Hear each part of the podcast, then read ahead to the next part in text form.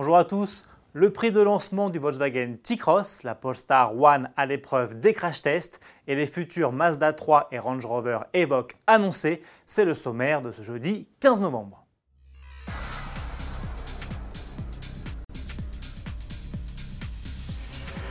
Présenté il y a quelques jours, le nouveau SUV de la famille Volkswagen, le petit T-Cross, n'arrivera en concession qu'au printemps 2019.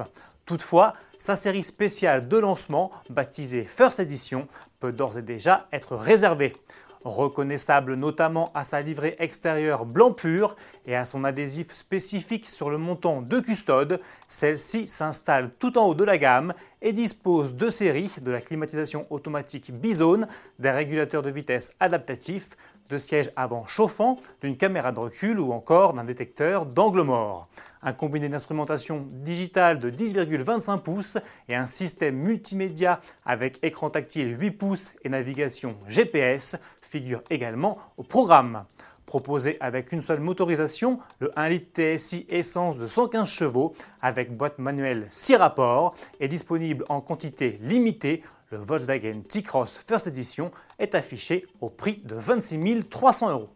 Comme le T-Cross, la Polestar One s'apprête elle aussi à débarquer en concession.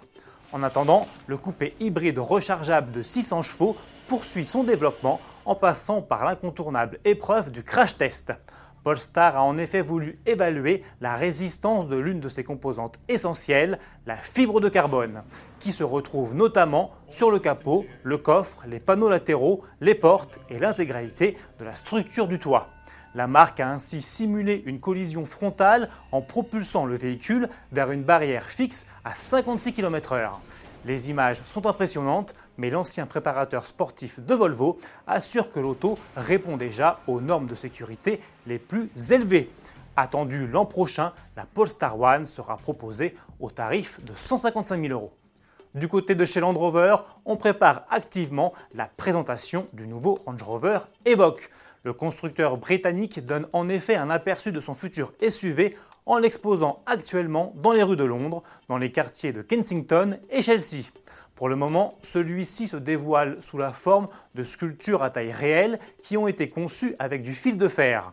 Comme sur le modèle actuel, on retrouve un pavillon plongeant vers l'arrière, une faible surface vitrée et une haute ceinture de caisse. Rendez-vous le 22 novembre prochain pour la révélation en chair et en os.